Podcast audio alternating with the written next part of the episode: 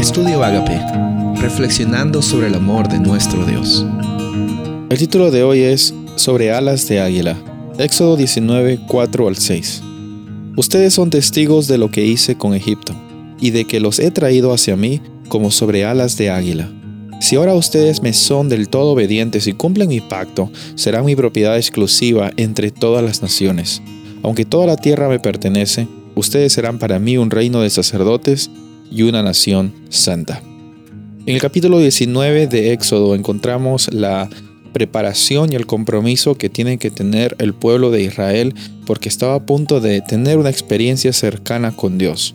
Ahora, la realidad es de que Dios había hecho la iniciativa de la liberación de los israelitas. Cuando ellos ya estaban fuera del yugo de, los egipcios, ellos ya estaban libres. Pero ¿para qué es que Dios da libertad al ser humano? ¿Para qué es que Dios da libertad a los, a los israelitas?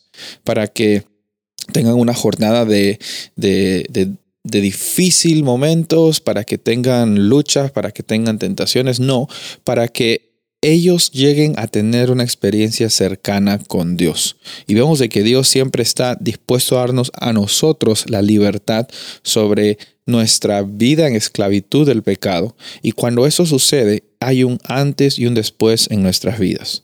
Ahora, aquí depende mucho de la fe que nosotros tenemos en la libertad que hemos encontrado en Dios. Aquí mismo dice que Dios usó esta metáfora de los ha traído como sobre alas de águila, los, los levantó sobre la condición en que ellos se encontraban, los liberó de un peligro inminente hacia una oportunidad y una experiencia de tener vida.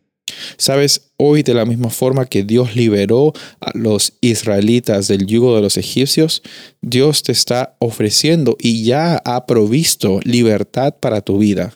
Quizás sientes que estás encadenado con los vicios, adicciones o dificultades que piensas que no tienes que comentarlas a nadie. Quiero decirte en esta ocasión que hoy en Jesús hay libertad y cuando acudes a Él, Él te va a llevar sobre como sobre alas de águila hacia esa experiencia en la cual tú tienes esa unidad con tu Padre Celestial.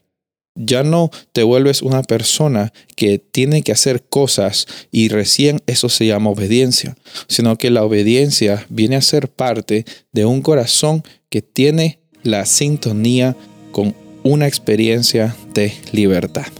¿Quieres vivir esa vida con libertad? Dios te la está ofreciendo hoy.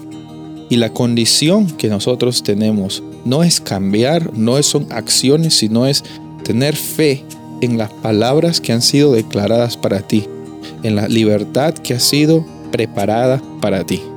¿Crees en Dios y crees en ese pacto que Él tiene para ti? Soy el pastor Rubén Casabona y deseo que tengas un día bendecido.